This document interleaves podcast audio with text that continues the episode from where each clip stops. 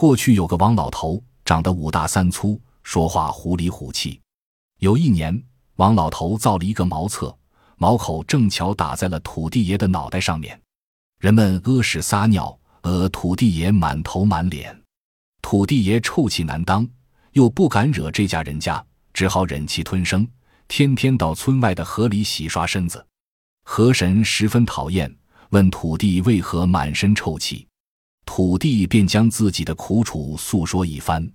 河神道：“老兄不必为难，领我去找找这个家伙，给你出一出这口恶气。”夜里，河神跟着土地来到这家打茅厕的门上，王老头正在院中闲坐。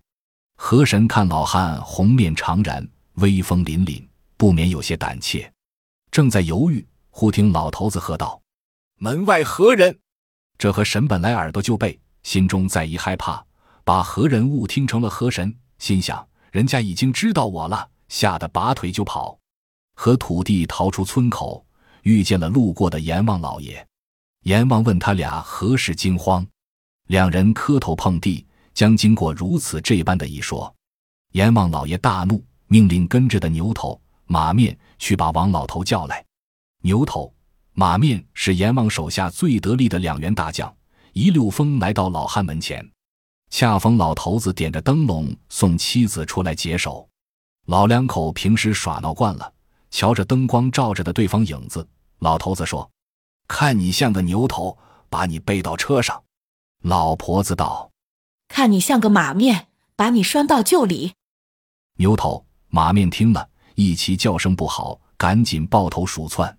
向王炳报道：“这家人果然厉害，差点把我们带住。”阎王暴跳如雷，决定亲自出马。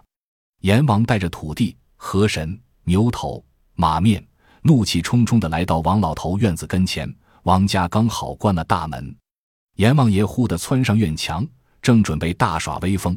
王老头夫妇听到动静，以为是来了强盗。老婆子说：“给他们一些钱吧，打发走他们算了。”老头子说：“撂他个球！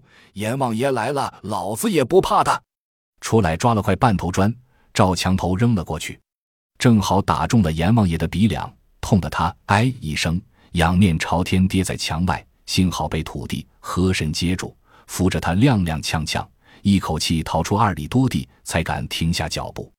大家战战兢兢，不知该如何是好。